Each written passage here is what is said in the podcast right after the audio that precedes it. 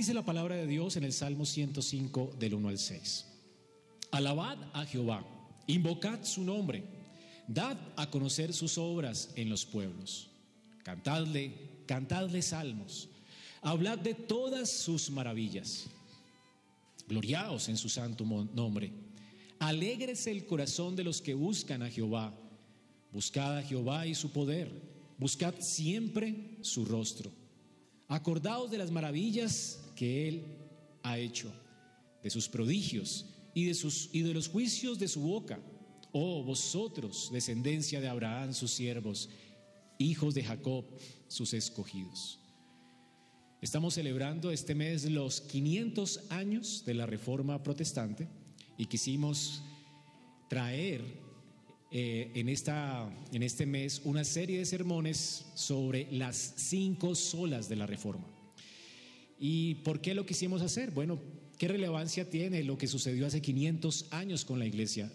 El salmista nos invita a invocar el nombre de Dios y a dar a conocer sus obras en los pueblos. Lo que sucedió hace 500 años con la Reforma Protestante es parte de los asombrosos actos de Dios en la historia. Lo que nos dejó la reforma fue un legado, y nos dejó un legado precisamente porque Dios actuó poderosamente a través de hombres débiles, hombres falibles, hombres que levantaron en alto el estandarte de la verdad y entonces por eso celebramos años de historia, 500 años de la reforma. Y no podemos olvidarnos de la historia. Olvidarnos de la historia es aún condenado por la escritura.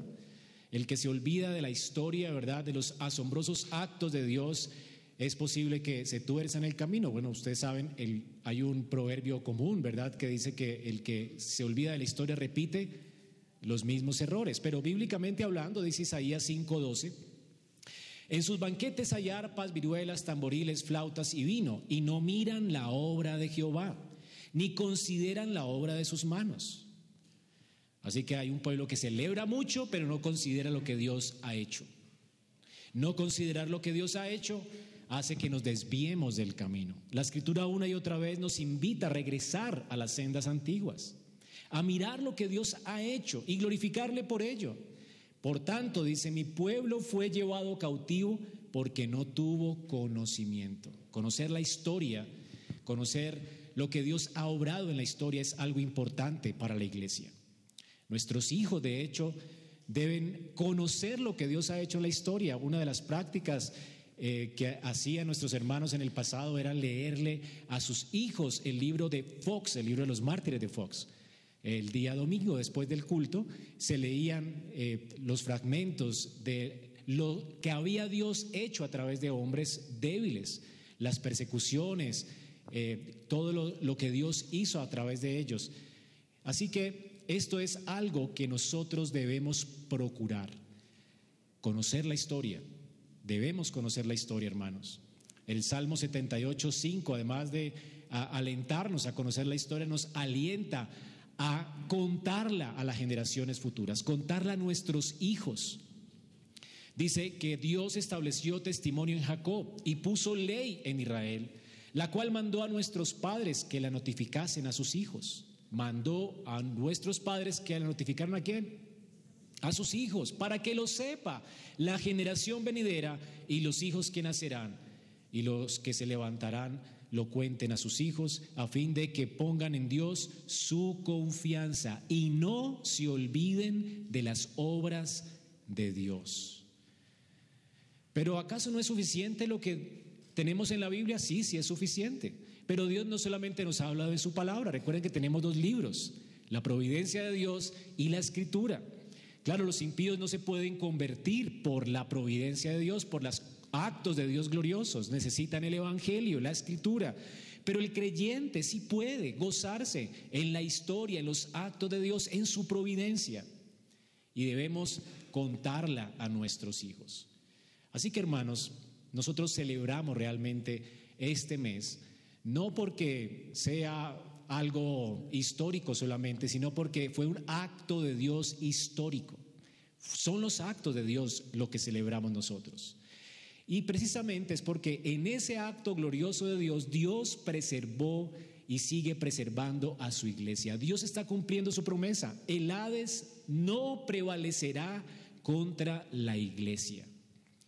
La iglesia nuestra no es una iglesia que nació ayer, la iglesia nuestra tiene una historia. La iglesia nuestra es la iglesia de Cristo, somos la iglesia de Cristo y tenemos una historia, una historia con un legado, con hombres que han caminado antes que nosotros, que han puesto su confianza antes que nosotros también en Cristo y nos han dejado un legado. Hace 500 años entonces, en medio de un mar de herejías, Dios, en medio de engaños y supersticiones, hizo una obra gloriosa de preservar a su iglesia para que regresara a su palabra.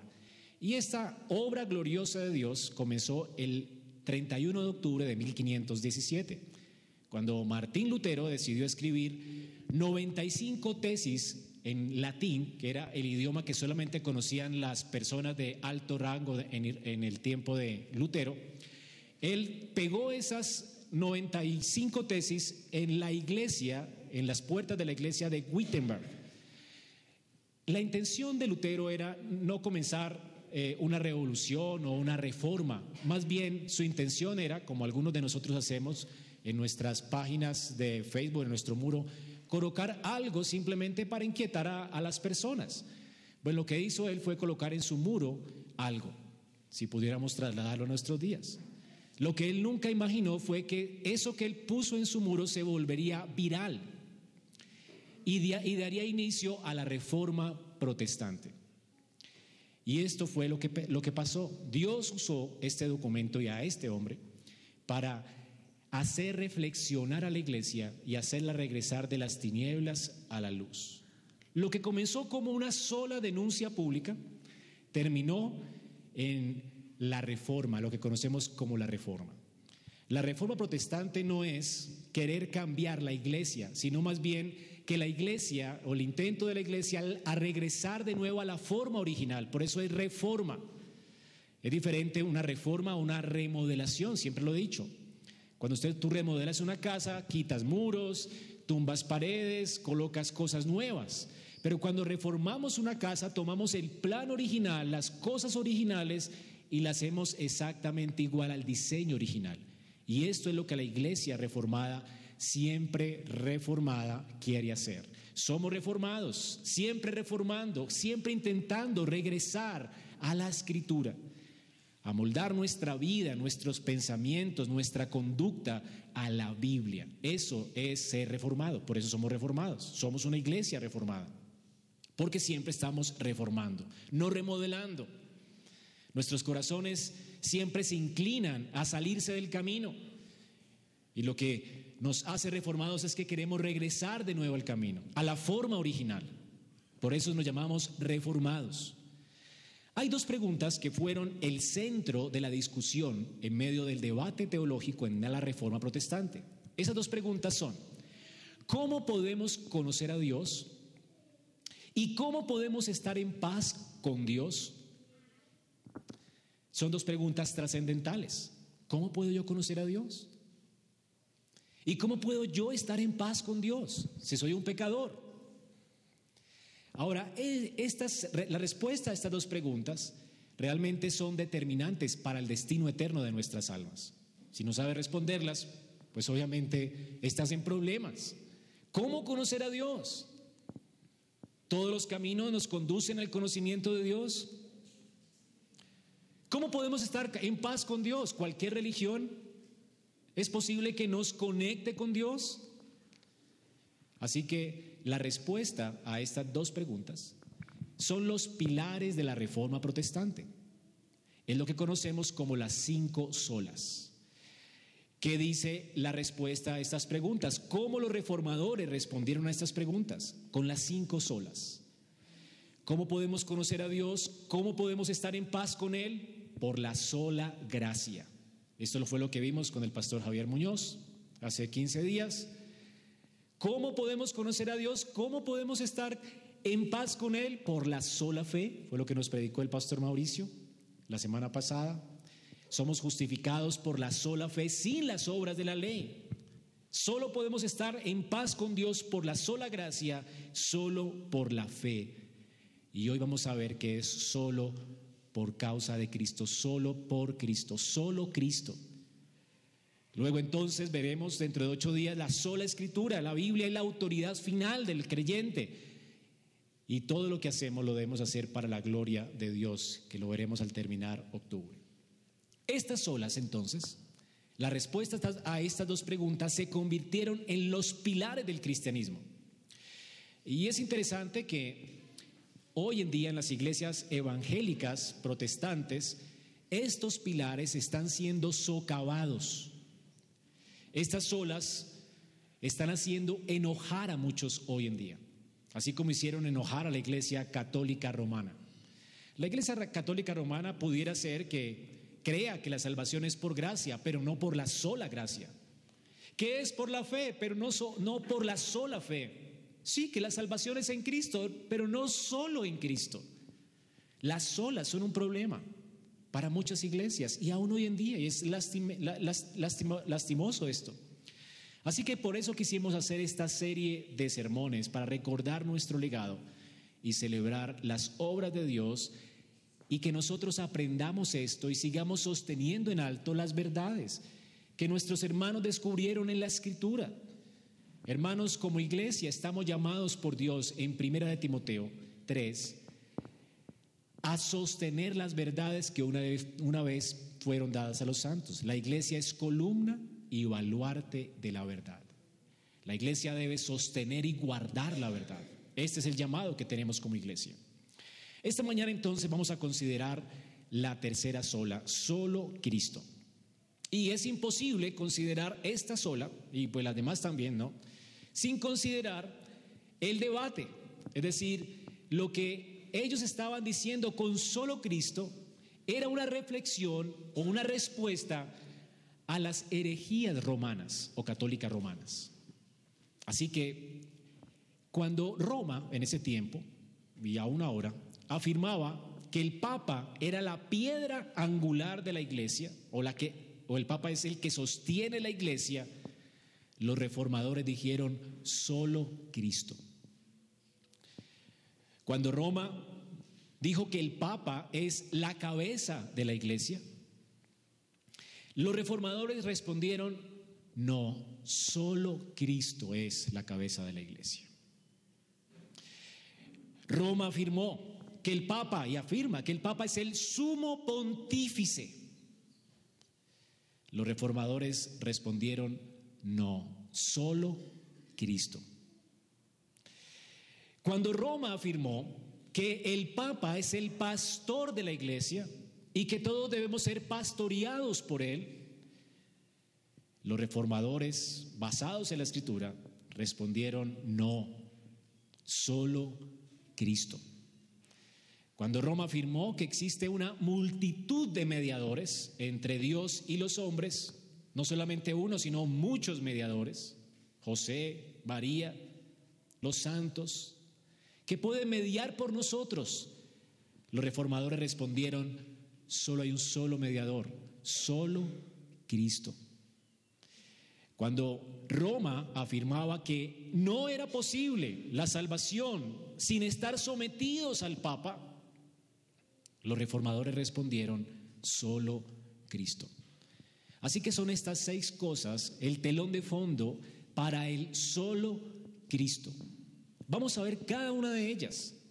Esta reflexión teológica, gracias a Dios por las herejías que salen en la iglesia, porque las herejías han hecho que la iglesia reflexione y en su reflexión ha, sostenido en alto la verdad y tenemos y nos han dejado un legado histórico. Todos los credos y las confesiones de fe, verdad, históricas a las cuales nos adherimos nosotros como una iglesia histórica, una iglesia reformada, han sido las reflexiones a causa de las herejías de cada tiempo. Fue la herejía de Ario lo que llevó a la iglesia a considerar quién es Cristo en la escritura. Y fueron las herejías de Roma lo que consideró, lo que la iglesia eh, hizo que la iglesia considerara y reflexionara acerca de la suficiencia de Cristo en todo. Cristo solo es suficiente para su iglesia. Vamos a ver entonces el fundamento de estas seis declaraciones que hemos recibido como legado. Solo Cristo, solo Cristo, hermanos. Entonces, en primer lugar, es la piedra sobre la cual se sostiene la iglesia. Solo Cristo es la piedra sobre la cual se sostiene la iglesia. Si tú le preguntas a un católico, ¿cuál es la piedra sobre la cual se sostiene la iglesia? Y él te dirá, seguramente, el Papa. Esto es lo que él ha escuchado una y otra vez. Él es la piedra. Y te sacará el versículo bíblico de Petros, tú eres Pedro. Y sobre esta piedra edificaré mi iglesia. Pedro es la piedra. Y Pedro ha ordenado un papa en su representación, hay una sucesión de papas. Pedro ordenó a uno, luego ese ordenó a otro y luego ese ordenó a otro. Entonces hay que rastrear la piedra hasta Pedro. Hay una sucesión de papas. Todos estos papas son vicarios, representantes de Cristo, la piedra fundamental de la iglesia, sobre la cual se sostiene o se cae la iglesia. Así que el Papa de Roma es fundamental para la doctrina romana. Pero, ¿qué dice la escritura acerca de la piedra? ¿Quién es la piedra que sostiene la iglesia? Es Pedro. El Salmo 118, 22 profetizó diciendo, la piedra que desecharon los edificadores ha venido a ser cabeza del ángulo. ¿Cuál piedra? La que desecharon los edificadores.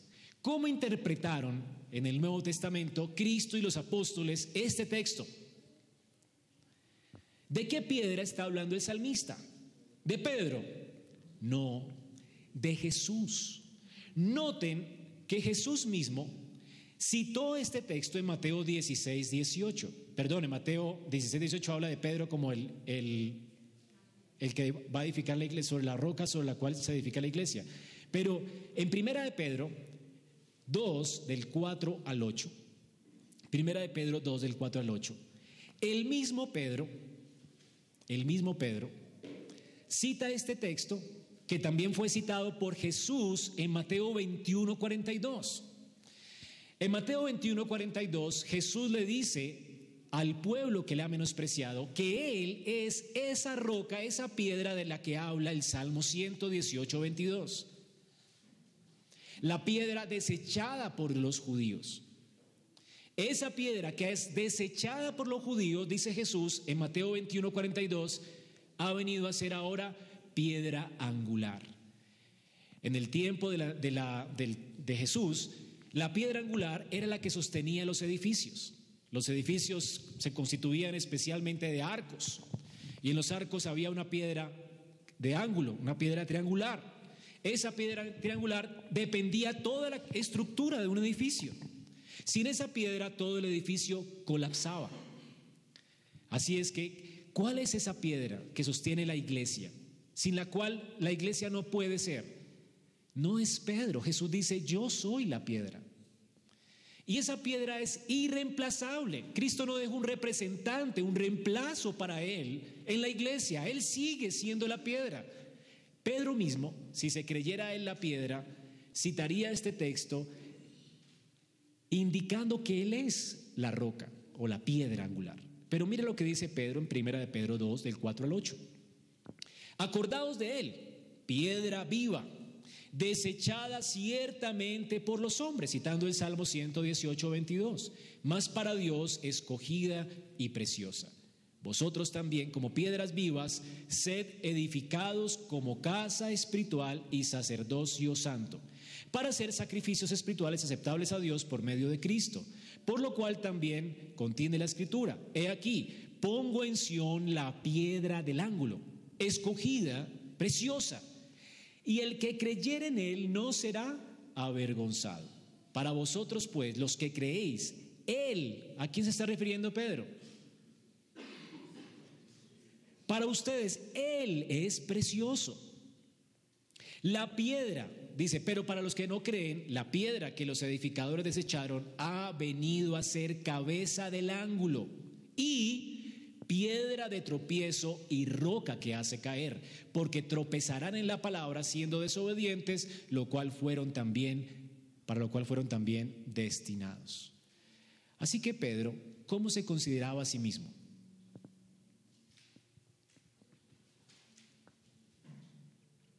Como una piedra viva que está siendo sostenida por la piedra angular. Pedro mismo se considera a sí mismo como una piedra. Sí, él era una pajita llevada por el viento y a causa de su confesión, ahora es Pedro, una piedra que ahora también es sostenida por Cristo. Pedro es una piedra más en el templo. Pedro no es la piedra angular. Pedro está indicando que Cristo, solo Cristo, es esa piedra angular. La iglesia se sostiene solo por Él, no por ningún papa. Dios eh, no dejó a nadie como representante de Cristo en la tierra para cumplir con esa función de piedra angular. Ahora, en Mateo 16, 18, claro, dice, yo te digo, Pedro, a causa de que Pedro dijo, tú eres el Cristo, el Hijo del Dios viviente, yo te digo, Pedro, tú eres Pedro, sobre esta roca edificaré mi iglesia y las puertas del Hades no prevalecerán contra ella. Ahora la palabra Petro no es lo mismo que la piedra angular, es simplemente una piedra, pero no la piedra angular. Ahora, ¿qué estaba diciendo Jesús a Pedro? No que él era la piedra angular de la iglesia. Lo que estaba diciendo Jesús a Pedro es que él, por esa confesión, él, al ver el testimonio de Cristo, al estar con Cristo, él, junto con todos los demás apóstoles, sería el fundamento de la iglesia. No es lo mismo el fundamento que la piedra angular. El mejor comentario de Mateo 16, 18 lo tenemos en Efesios, Efesios 2, 19 al 22. Así que ya no sois extranjeros ni advenedizos, sino conciudadanos de los santos y miembros de la familia de Dios, edificados sobre el fundamento de los apóstoles y profetas. Sobre el fundamento de los apóstoles y profetas. Hay un fundamento.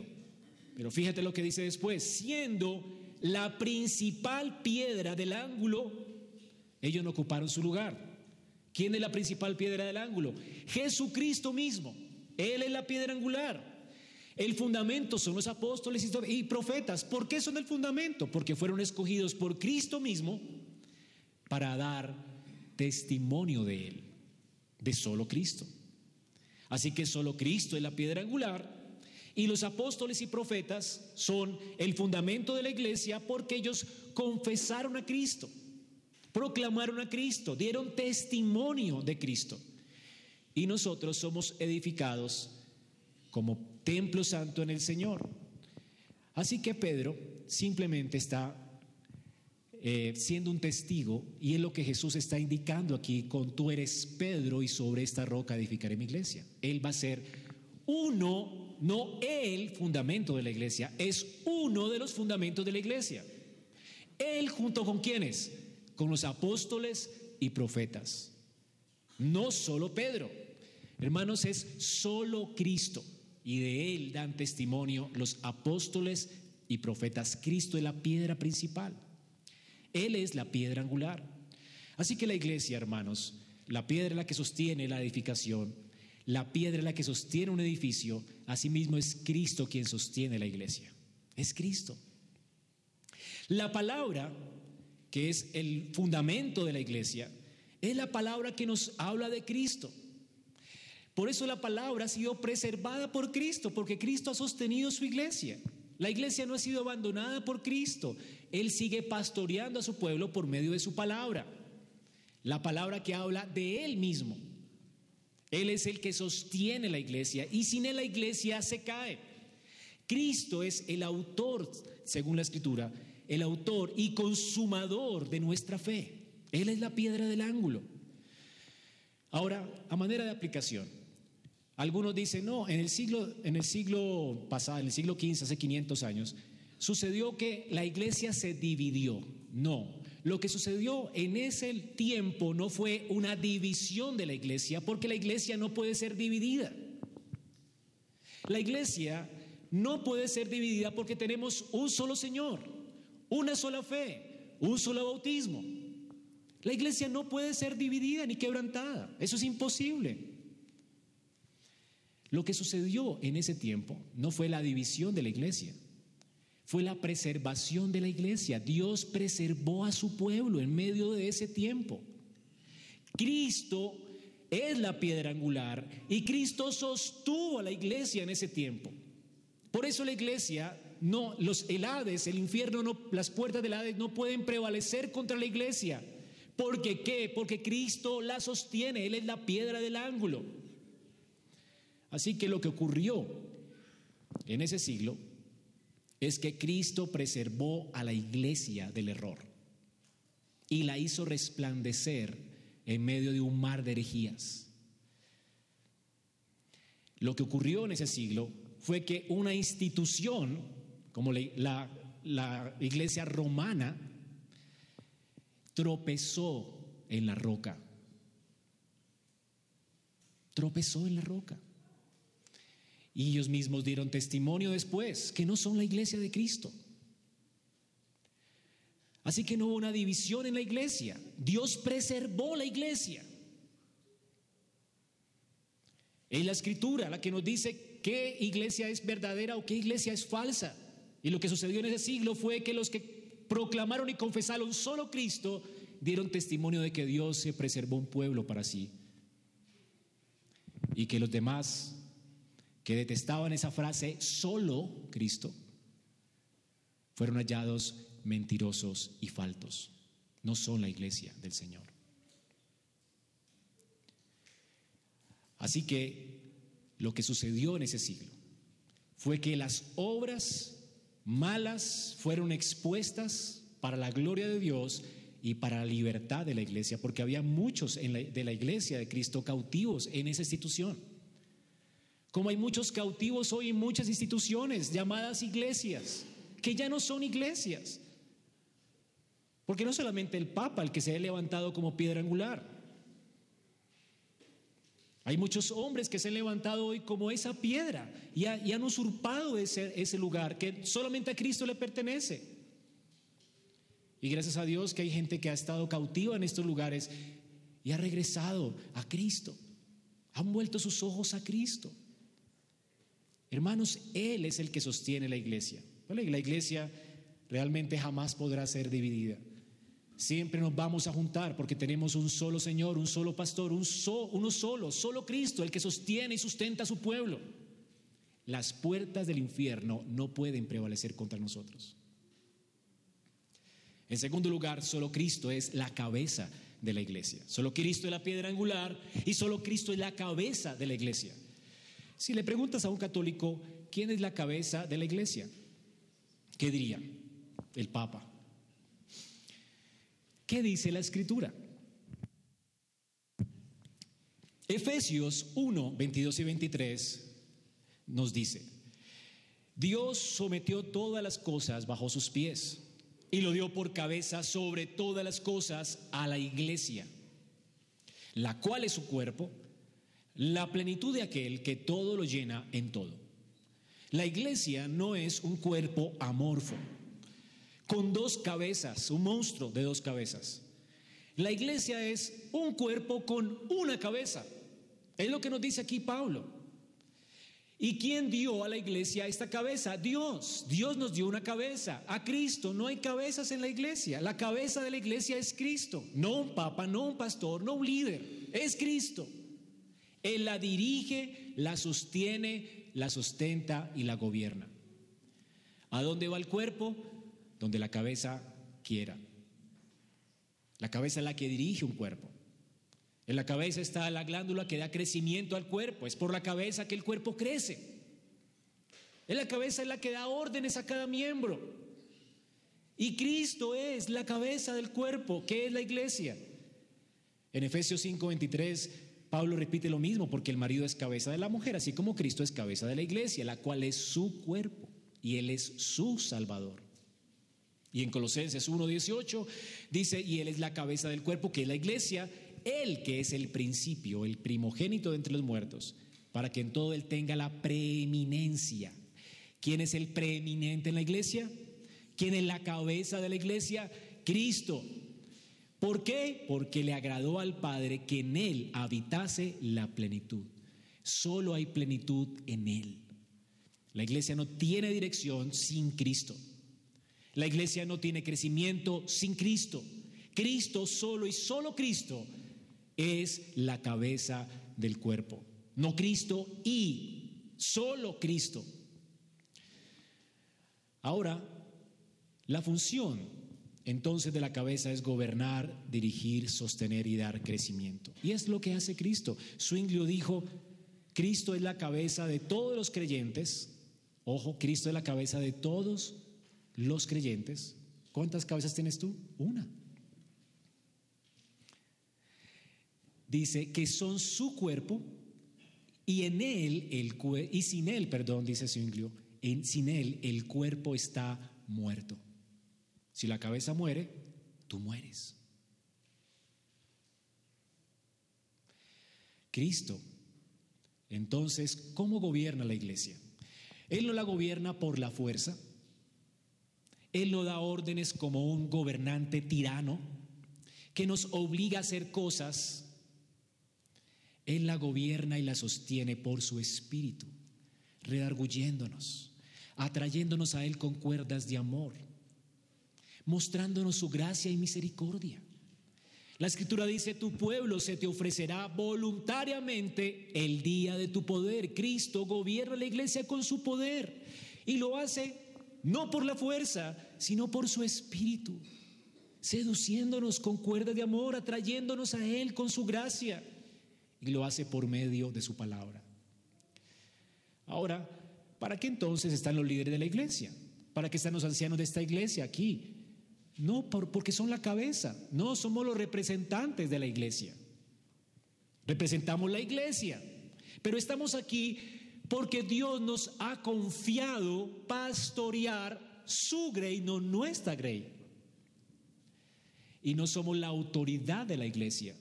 Somos los representantes de la iglesia, llamados por Cristo a hacer que su autoridad, ¿verdad?, se cumpla en la iglesia.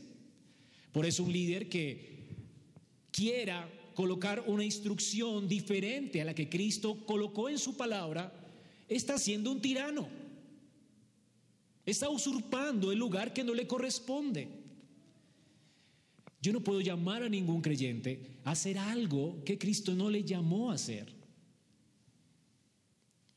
Cuando comienzo a colocar reglas en la iglesia, aquí todos con falda larga, eh, a partir de ahora mujeres a este lado y hombres a este lado, Estoy usurpando un papel que no me corresponde. Dios no me llamó a hacer eso la iglesia. En la iglesia hay libertad.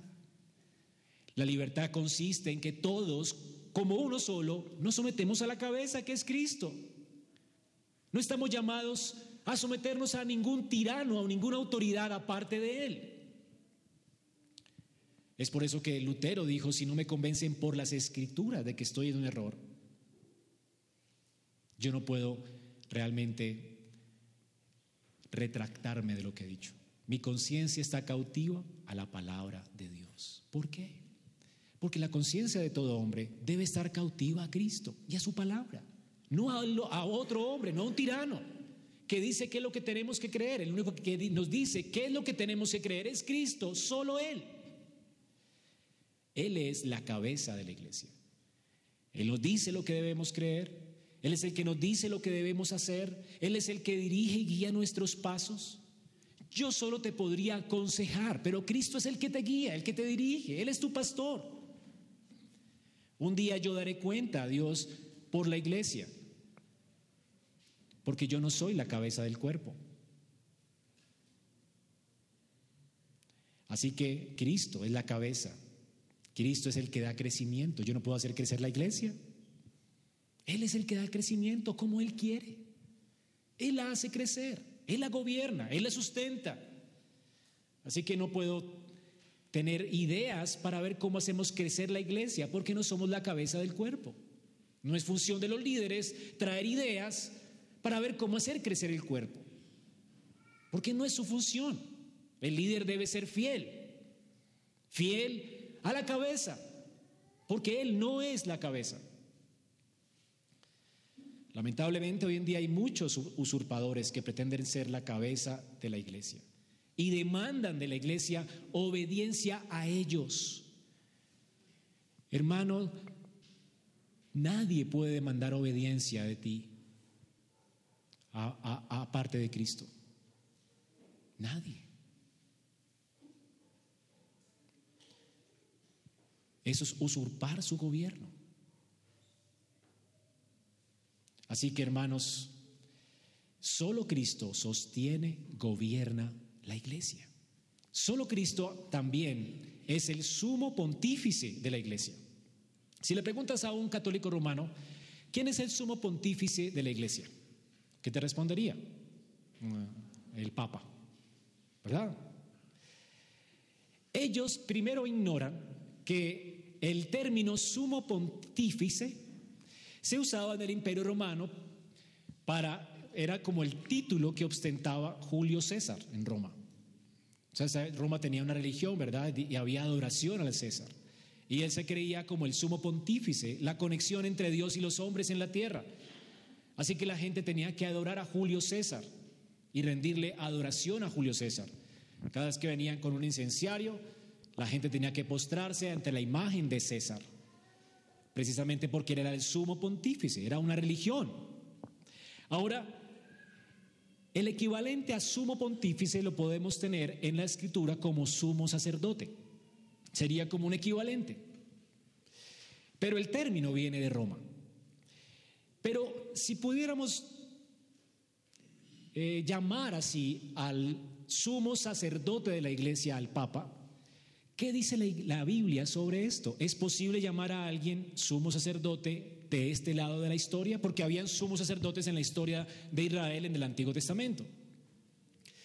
La Biblia nos saca de dudas en Hebreos 4, del 14 al 16.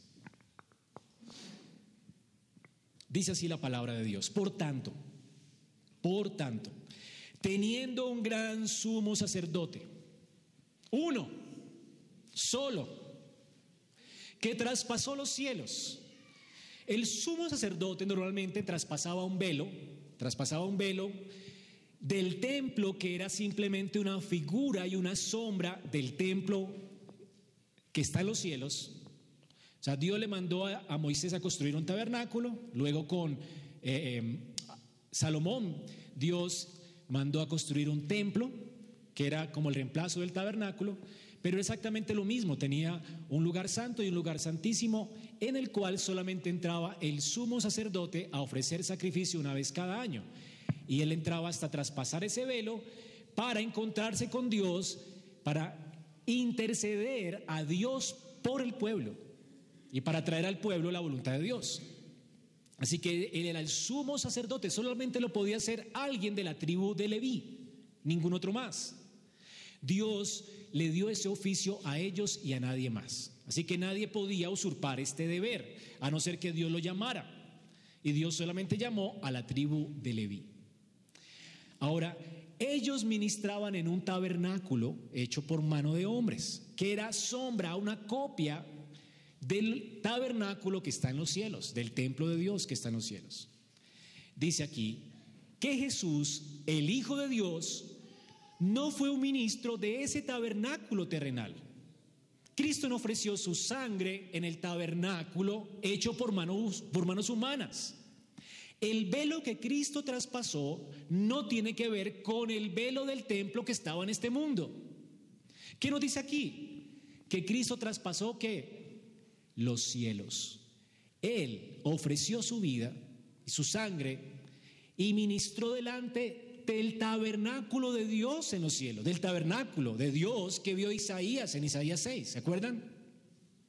Ahora, por eso dice, no tenemos un sumo sacerdote que no pueda compadecerse de nuestras debilidades, sino que uno que fue tentado en todo según nuestra semejanza, pero sin pecado. Y además, este sumo sacerdote, normalmente los sacerdotes de Israel ofrecían un sacrificio primero por ellos y luego por el pueblo, para interceder a Dios por él y por el pueblo.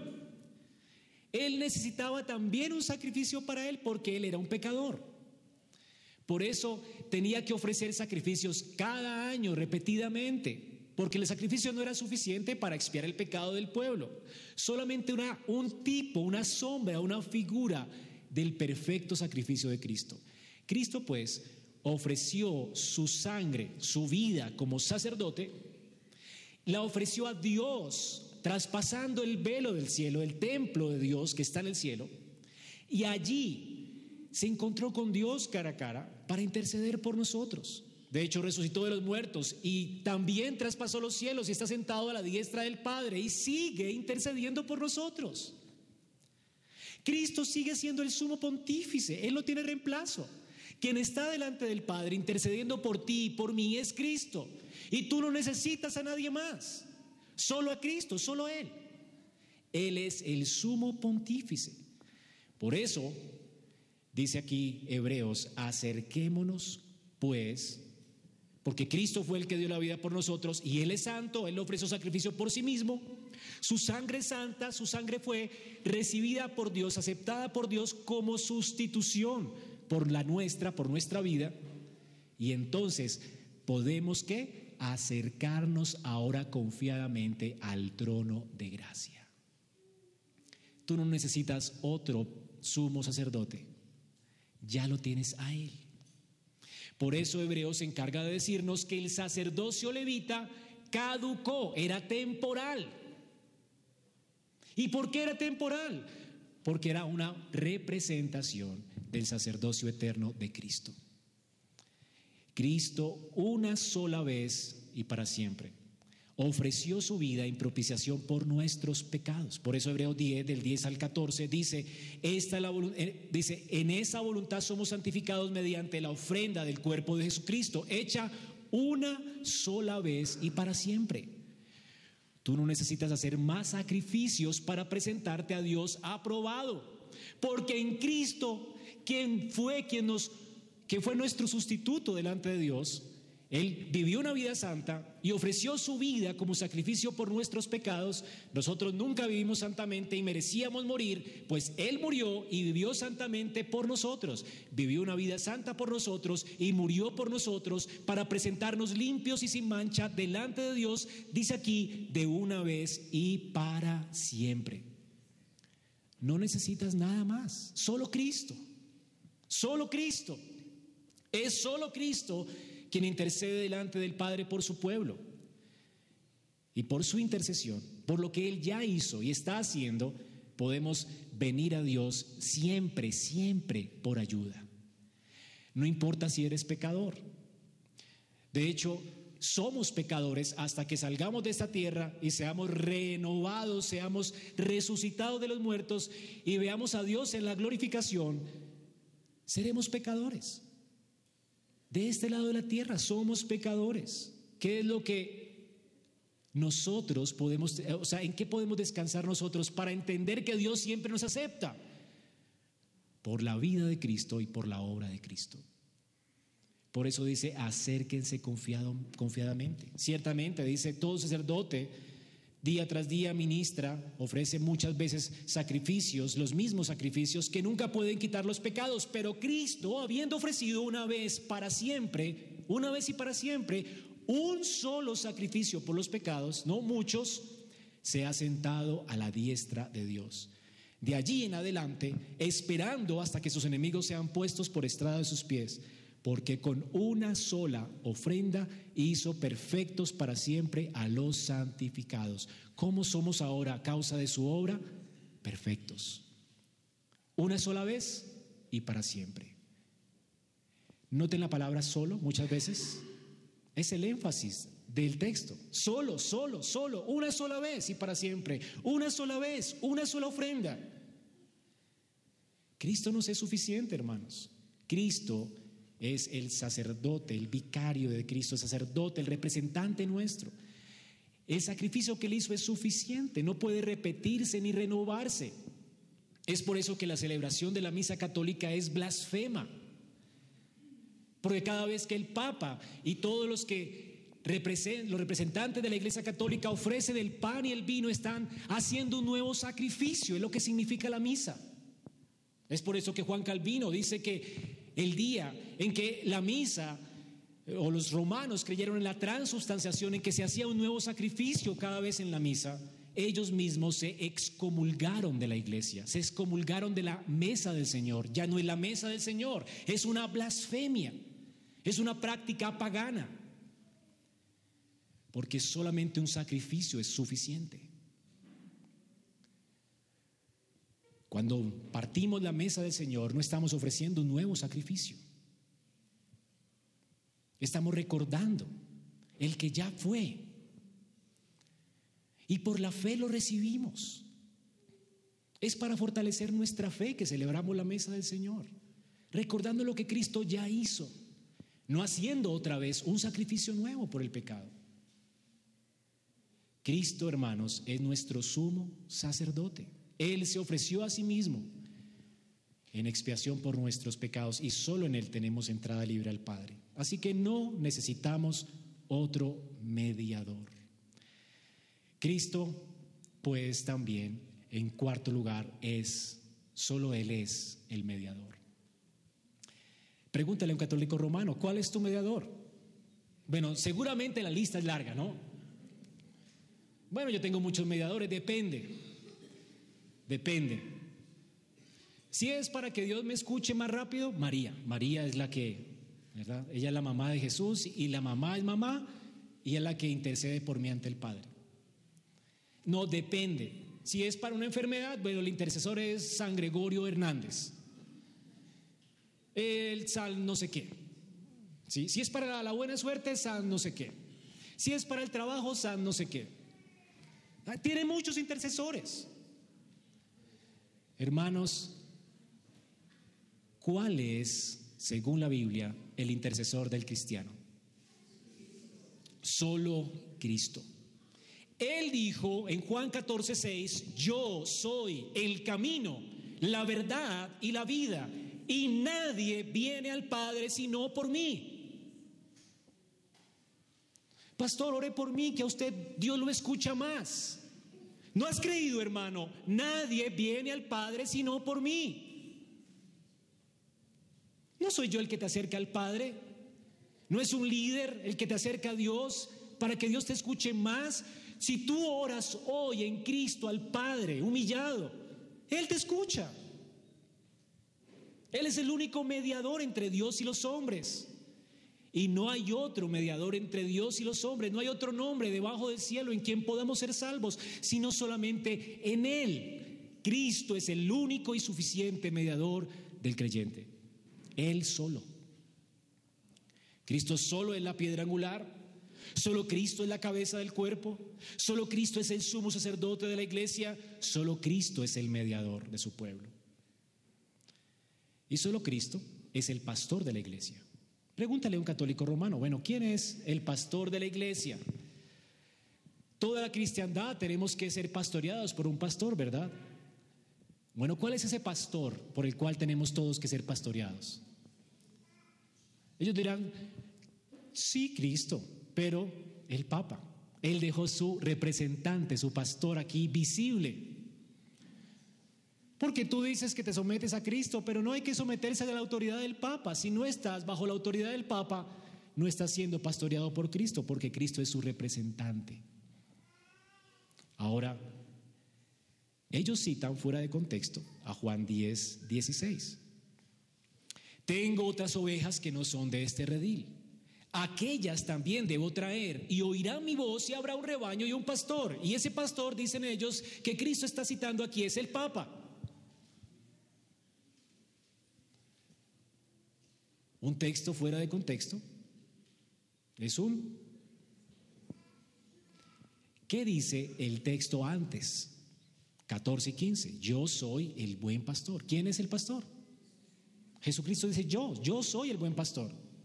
Y conozco mis ovejas y las mías que me conocen y me siguen. Así como el Padre me conoce y yo conozco al Padre y pongo mi vida por las ovejas. Él es el que pone la vida por las ovejas, Él es el pastor de las ovejas y Él no dejó representantes. De hecho, cuando Cristo se fue, Él lo dejó otro pastor. ¿Saben quién es ese otro pastor? No el Papa. Yo me iré y será mejor que yo me vaya porque Él no puede ser, no puede estar en el mismo lugar al mismo tiempo. Él no puede estar en esta iglesia hoy, en la otra iglesia mañana, porque cuando Él se hizo carne, Él en, hombre, en, su humanidad, no puede ser omnipresente. La humanidad de Cristo no es omnipresente, aunque sí su divinidad. Él en su divinidad, ¿a quién envió? Su espíritu. Les enviaré otro consolador. La palabra consolador es lo mismo que pastor o vicario, representante. Él, el representante, el pastor de la iglesia es Cristo. Y Él envió su espíritu para pastorearnos. No un hombre, es, el espíritu de Dios. Ahora, Jesús es quien cuida la iglesia y cada oveja, según Cristo, debe seguir la voz de quién? De Cristo y el líder. De Cristo y el Papa. De Cristo y el pastor. De Cristo y solo Cristo. Mis ovejas oyen mi voz, ellas me conocen y ellas me siguen. Así que las ovejas de Cristo son diseñadas para escuchar solamente la voz del pastor, ellas conocen la voz de su pastor. Ahora, Jesús es el pastor, el pastor. Hoy en día hay muchos tiranos que pretenden usurpar también este rol. Un pastor en la iglesia es puesto no para ser el pastor, sino para pastorear las ovejas de el pastor. Por eso es que Pedro, en primera de Pedro 5, del 2 al 3, dice, hermanos, apacienten la grey de Dios, no es de ustedes. Ustedes no son, no, no son los pastores de este rebaño, son pastores simplemente puestos ahí por el gran pastor. Cuiden de ella, cuiden de ella. Y ojo, no por la fuerza, porque no son sus ovejas, no son sus ovejas.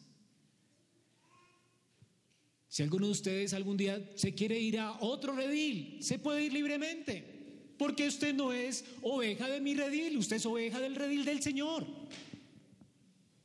Porque hay muchos tiranos que dicen, la salvación solamente es en esta iglesia y si te vas, tu alma se va a perder. Es un caudillo. Las ovejas del Señor son libres. Claro, hay que comprometernos con una iglesia local, hay que vivir en una familia de la fe, hay que comprometernos con la familia de la fe, pero el día en que ese pastor se tuerza o que esa iglesia se salga del camino, de la verdad, tú tienes que salir corriendo, porque a quién debes escuchar, la voz de quién debes escuchar tú. De Cristo, por eso Pablo mismo dijo, si yo o un ángel del cielo les predica otra cosa, que sea maldito. Y tú no quieres estar en un lugar que ya está bajo maldición, ¿verdad?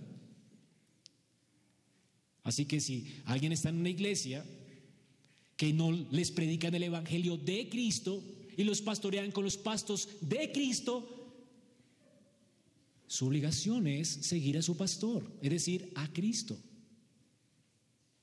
Algunos dicen, no toquéis a mis ungidos. Si te vas de aquí, pierde la cobertura, la protección espiritual. No, Él es tu pastor, Él es tu protector. Quien cuida de ti es Cristo, no un hombre. La responsabilidad de los hombres es velar para que los pastos del buen pastor tú los comas, para que abreves en sus aguas. Es su responsabilidad.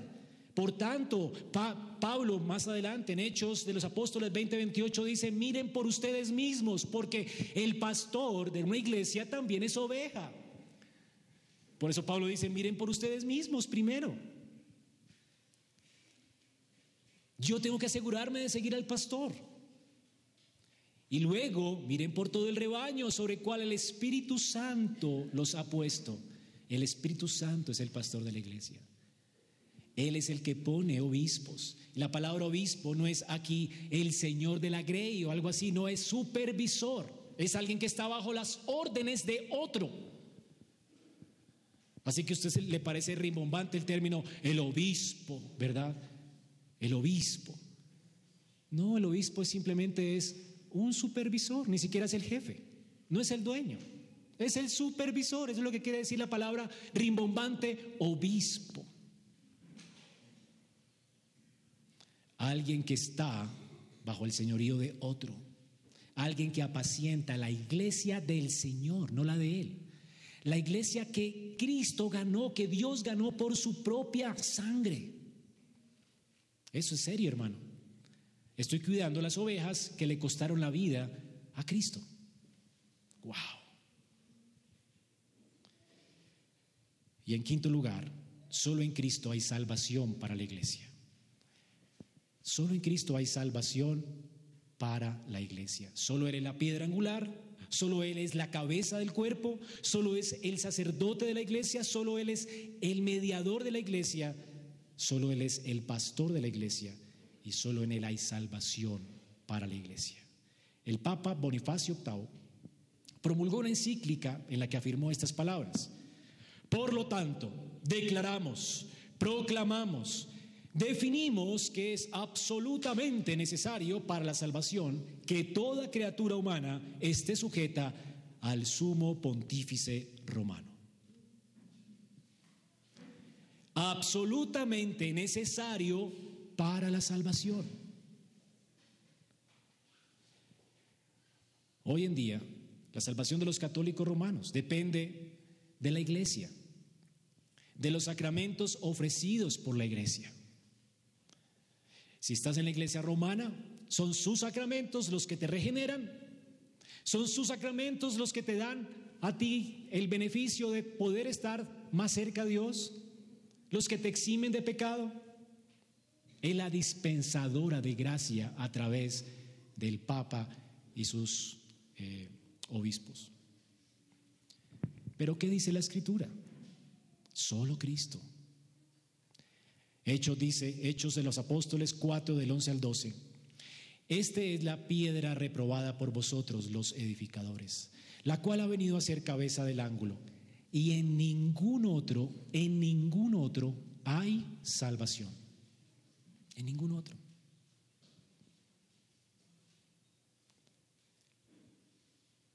Porque no hay otro nombre bajo el cielo dado a los hombres en quien podamos ser. No hay salvación en ningún otro, en ninguna institución humana. No si pone la confianza en otro hombre o en lo que haga otro hombre, sino en lo que Cristo ha hecho y solamente en Él. Hechos de los Apóstoles 16, 29 al 31 dice, entonces pidiendo luz, se precipitó adentro y temblando se postró a los pies de Pablo y Silas y sacándole le dijo, señores, ¿qué debo hacer para ser salvo?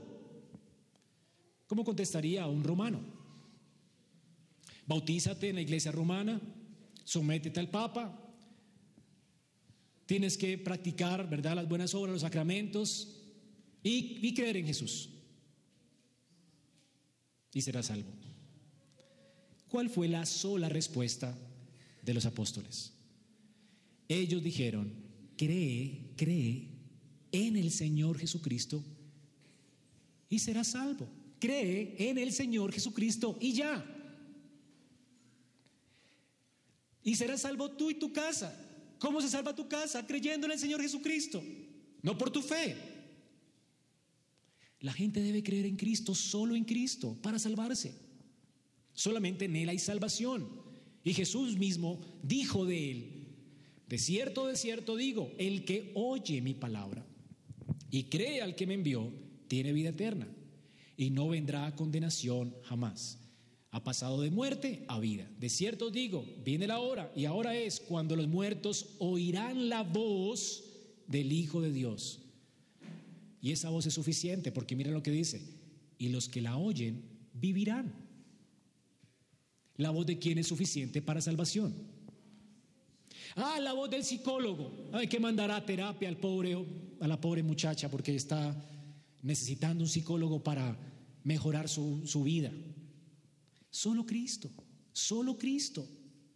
Solo Cristo es el único que nos salva no solamente nos salva del pecado, de la condenación del pecado, Cristo nos salva también de la presencia del pecado en la glorificación. Y Cristo hoy nos está salvando del pecado que aún mora en nosotros, en la santificación. Él es suficiente. Por eso la escritura nos dice que tenemos que correr esta carrera puesto los ojos en quién? Solo en Cristo. Él es el autor y el consumador de nuestra fe. En conclusión, hermanos, los católicos romanos admiten que hay salvación en Cristo, sí. Su problema es solo. Es Cristo más muchas cosas. Pero el legado de la reforma, lo que tenemos que seguir sosteniendo en alto como una iglesia reformada, es que solo Cristo es el objeto de nuestra fe. Solo Cristo es la esperanza de nuestra salvación. Solo Cristo logró la salvación de su pueblo. Como dijo Martín Lutero, el Evangelio no me habla de lo que yo debo hacer, sino de lo que Cristo, el Hijo de Dios, ha hecho por mí. Solo Cristo. No Cristo más mis obras. No Cristo más yo o otros. otras cosas. Es solo Cristo. Cristo nos es suficiente. La Confesión Bautista de Londres dice, pues por nuestra ignorancia tenemos necesidad de su oficio profético. Cristo es suficiente. Por nuestra separación de Dios y la imperfección del mejor de nuestros servicios, necesitamos su oficio sacerdotal para reconciliarnos con Dios y presentarnos aceptables delante de Él. Y por nuestra indisposición total e incapacidad para volvernos a Dios y para nuestro rescate y protección de nuestros adversarios espirituales, necesitamos su oficio real como rey para convencernos, subyugarnos, atraernos, sostenernos, librarnos y preservarnos para su reino celestial. Esta declaración es increíble, no la tenemos en Westminster, pero esta confesión es importante. Exalta a Cristo sobre todo, solo a Él. ¿Y por qué Él es suficiente? Porque somos imperfectos, porque por nuestros pecados nos hemos separado de Dios porque necesitamos un representante, por nuestra indisposición para obedecer a Dios, necesitamos un rey. Porque aún es imposible que nos convenzamos de Él si Él no obra por su Espíritu en nosotros. Él es suficiente. Él no fue dado por profeta, sacerdote y rey. Ahora, una nota aclaratoria para que no se vayan pensando que si proclamamos solo a Cristo, entonces en esta iglesia no creen ni en el Padre ni en el Hijo. No. Solo Cristo más bien quiere decir que Cristo es la única provisión del Padre para la iglesia. Él es nuestra porción. Es todo lo que el Padre ha dado. Porque nos ama. De tal manera amó Dios el Padre al mundo que dio la vida de su Hijo. Para que todo aquel que en él crea no se pierda, mas tenga vida eterna. Ay, entonces esta iglesia no cree en el Espíritu Santo. Sí. Porque yo os enviaré mi Espíritu, dijo el Hijo. Y Él os enseñará de lo mío y os lo hará saber. Donde está el Espíritu de Cristo, se habla de Cristo. Porque el Espíritu da testimonio de Él. El Padre lo dio y el Espíritu lo proclama para nuestro beneficio, para nuestra salvación, para nuestra redención. Así que Hoy en día, hermanos, cuando tantos están pensando y pretendiendo que personas buenas pueden ir a Dios sin importar si confían o no en Cristo, esto debe hacernos recapacitar. Mirar a la gente que está perdida sin Cristo y entender que en ningún otro hay salvación. Necesitamos regresar a la Escritura, reformarnos y entender que nuestra familia, que la gente que amamos no será salva sin Cristo. Sin Cristo no hay salvación, solamente hay condenación. La ira de Dios reposa sobre aquellos que menosprecian al Hijo. Pero el que tiene al Hijo tiene la vida. Necesitamos hoy, como iglesia reformada, entender que solo Cristo nos debe llamar a las misiones.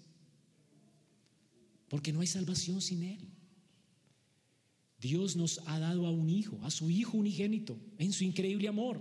Y por su infinita gracia, Dios ha preservado a la iglesia en Cristo.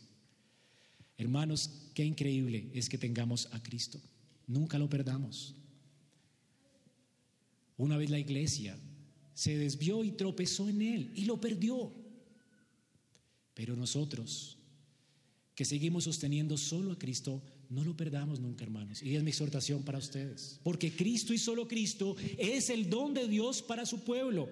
Cristo nos ha sido dado por piedra angular para sostenernos y preservarnos como iglesia.